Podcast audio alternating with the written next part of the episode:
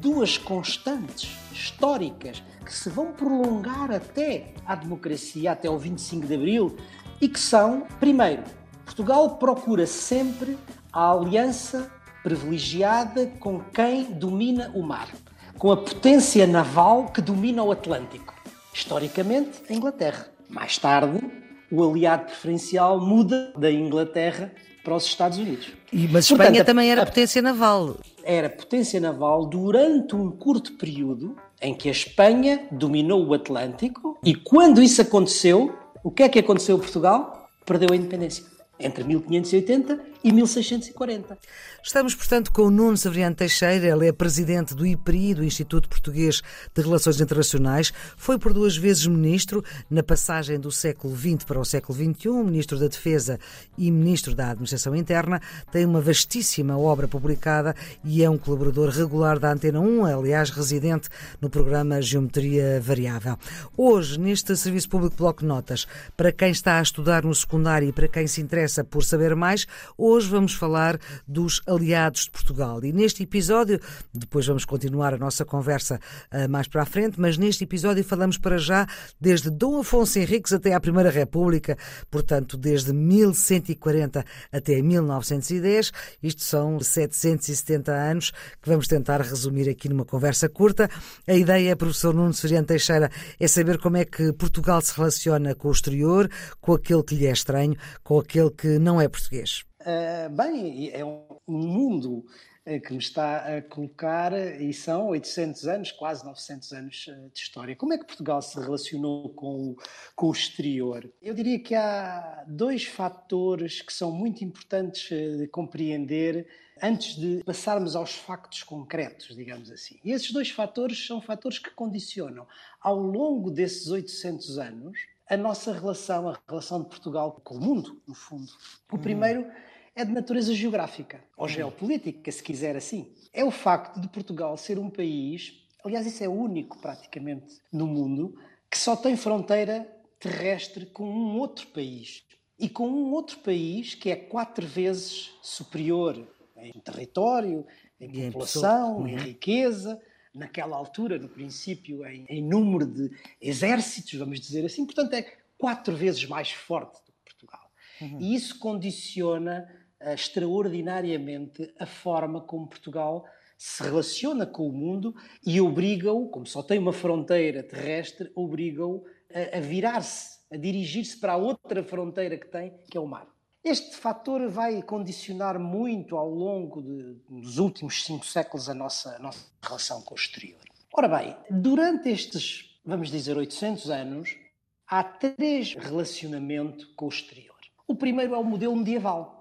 Modelo medieval que dura entre o século XII e o século XV. Aí este fator geográfico não era tão importante.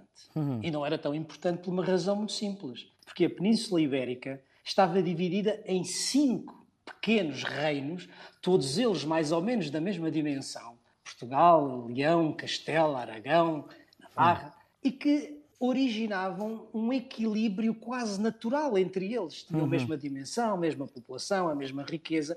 E, portanto, durante todo esse período medieval, uhum. as relações externas de Portugal faziam-se dentro da Península Ibérica e num quadro de equilíbrio quase natural. Portanto, foi isso que teve que fazer o Dom Afonso Henriques, quer dizer, teve que se haver com aqueles que ocupavam a península e que eram mais ou menos da mesma dimensão do condado portugalense. Em é? particular, é? com Castela e Leão, de qual Portugal se autonomiza, vamos dizer assim, uhum. não é?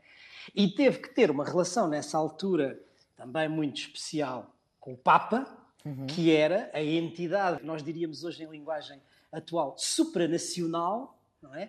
que tinha a capacidade de reconhecer os, os, reinos. Mas, portanto, entre o século XII e o século XV, as nossas relações passam-se dentro da Península Ibérica e num quadro de equilíbrio. Ora, é isto que muda e muda de uma forma radical a partir do século XV. Porquê? Porque os reis católicos, em Espanha, unificam a Península, todos esses vários reinos, exceto Portugal. Aliás, era o objetivo da Isabela Católica e do Fernando de Aragão. Exatamente. E, portanto, Portugal mantém a sua independência e, a partir daqui, desenha-se aquele quadro inicial geopolítico dois Estados de desigual potencial, não é? Uhum. Um quatro vezes superior ao outro. Portanto, isto é assim desde o século XV. Desde o século XV, desde a unificação de Espanha, Espanha, pelos reis católicos que a Maria Flor estava a dizer. Exatamente. Bom, mas aqui entra em jogo um outro fator. Mas é engraçado é porque segundo. a Rainha Isabela Católica, eu creio que ela tinha mãe portuguesa, não era? Ah, sim, porque eh, durante todo esse período e até mais tarde, uhum. na Europa, os casamentos eram casamentos dinásticos. Claro. E, portanto, digamos, as famílias reais casavam entre si e eram todos primos. Uh, e, portanto, isso acontecia, como, como sabe. Mas Agora, isso não, isso não é... levou a desviar da sua, enfim, da sua vontade também de anexar Portugal, só que não terá conseguido que depois se mantém ao longo dos séculos, digamos, essa vontade ou essa, essa tentativa de, de, Espanha de unificar o resto da península. E vamos ver, isso vai acontecer mais tarde, entre 1580 e 1640. Ora. Mas a outra questão que eu ia dizer, outro fator que ajuda à independência de Portugal, é que a partir dessa mesma data, século XV, começa a desenvolver-se uma outra capacidade em Portugal, que é a construção naval. Hum. E a ciência náutica. Lembre-se que o Dom Dinis tinha mandado plantar o Pinhal de Leiria, isso dava capacidade para construir os navios, que na altura eram de madeira, e ao mesmo tempo há o progresso da ciência náutica. E então, a partir daqui, estes dois fatores. Primeiro, o fator geopolítico da unificação de Espanha e da pressão que a partir daí Portugal vai sempre sentir do lado continental, do lado espanhol. Uhum. E por outro lado, a capacidade que Portugal vai desenvolver para ter relações sustentadas, vamos dizer assim, fora da Península Ibérica, leva-o justamente àquilo que vai ser a outra constante ao longo dos séculos, que é a nossa vertente marítima, a nossa orientação para o mar. Para quê? Para compensar a pressão de Espanha. Para compensar para fugir da Espanha, basicamente. Para fugir da Espanha é a origem daquele ditado popular de Espanha, nem bom vento, nem bom casamento, não é? Uhum. Isso só se muda radicalmente, de facto, com a democracia a partir de 1974, 75. Uns bons séculos Mas, depois. Uns bons séculos depois. Mas o facto de ter possibilidade de manter relações sustentadas fora da península vai dar origem a uma constante ou a duas constantes históricas que se vão prolongar até à democracia, até ao 25 de abril eh, de 74, e que são as seguintes. Primeiro, Portugal procura sempre a aliança privilegiada com quem domina o mar, com a potência naval que domina o Atlântico. Historicamente, a Inglaterra. Exatamente. Esses são os nossos aliados tradicionais, a aliança inglesa. Mais tarde, se reparar, quando emergem os Estados Unidos como grande potência a seguir à Segunda Guerra, o aliado preferencial muda da Inglaterra para os Estados Unidos. Mas Portugal sempre se aliou a gigantes, tarde, não é? Que era os gigantes que dominam o Atlântico. Pois. Os gigantes que dominam o Atlântico. E, mas Portanto, Espanha também era a, potência naval. Mas era potência naval durante um curto período em que a Espanha dominou o Atlântico, não é verdade? Hum. E quando isso aconteceu, o que é que aconteceu a Portugal? Perdeu a independência entre 1580 e 1640, porque a Espanha domina simultaneamente a fronteira terrestre e a nossa fronteira marítima, que era o Atlântico. E é por isso que Portugal não período, conseguiu segurar a sua independência nessa altura, no, no, na altura dos Filipes de Espanha. Exatamente, durante a dinastia filipina. E só volta a conseguir a sua independência quando? Quando a Espanha perde a hegemonia nos mares a favor da Inglaterra. E a Inglaterra volta então outra vez a ser o nosso aliado preferencial e, nos... e, a garantir, depois da restauração, a independência de Portugal. Pois é, quem nos ajuda precisamente a combater os espanhóis. Sempre assim foi. Ora bem, portanto, a primeira grande linha histórica de alianças portuguesas é, por causa disto, a aliança com a potência que domina o Atlântico. Isto do ponto de vista geopolítico ou geoestratégico, como quiser.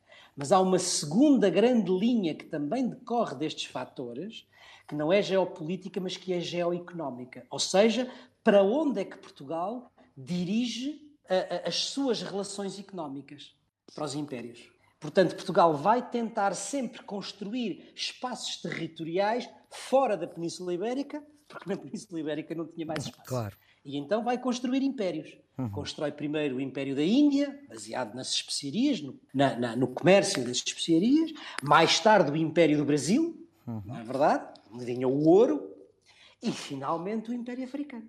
Até ao 25 de abril de 74, quando se dá a descolonização. Portanto, duas grandes linhas. Primeiro, alianças privilegiadas com as potências que dominam o Atlântico. Segunda linha, a construção dos vários, dos três impérios coloniais. Professor Nuno Sabriano Teixeira, deixe-me perguntar-lhe, não mudou muito esta lógica dos aliados portugueses e das nossas relações preferenciais? Não mudou muito da monarquia para a República, para o Estado Novo? Durante esse tempo todo, isto foi quase tudo sempre da mesma forma, ou não? foi, eh, digamos, este modelo que começa no século XV e que estamos a descrever nas suas uhum. características mais gerais, vai se manter praticamente intacto até ao fim do Estado autoritário, fim, até ao fim do Estado Novo, até a transição para a democracia.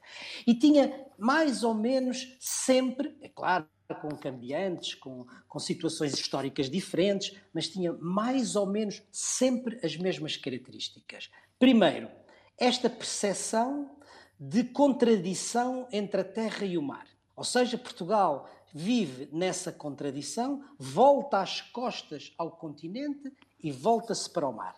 Hum. Dirige-se, orienta-se para o mar. Esta é a primeira grande linha, a percepção contraditória entre o continente e uhum. o Atlântico, entre a terra e o mar. A segunda é aquela que disse há pouco, ou seja, o predomínio é do vetor marítimo, o predomínio é da orientação atlântica, sempre nessas duas linhas: aliança com as potências navais e construção de impérios coloniais. A terceira, que se mantém ao longo desse tempo todo, é a diversificação da nossa posição em relação à Espanha. Porquê? Justamente para resistir a essa pressão do continente. Diversificação das nossas alianças. Se a Espanha é aliada de Napoleão, Portugal é aliado da Inglaterra se a Espanha fica neutra na Primeira Guerra Mundial, Portugal entra em guerra, torna-se beligerante para se diferenciar de Espanha.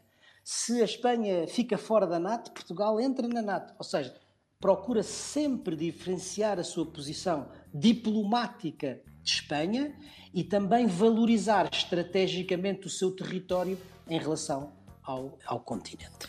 Finalmente, há uma terceira. É como é que se organiza essa diplomacia? É uma diplomacia sempre bilateral que tem base num triângulo entre Lisboa, Madrid e Londres, ou Lisboa, Madrid e Washington. Estas são as características que vão permanecer até o final do Estado Novo. Professor Nuno Severiano Teixeira, muito obrigada pela sua disponibilidade. Nós vamos continuar esta conversa noutro episódio do Serviço Público Bloco Notas. A produção é de Ana Fernandes, o Serviço Público Bloco Notas volta amanhã com outro tema. Então até lá.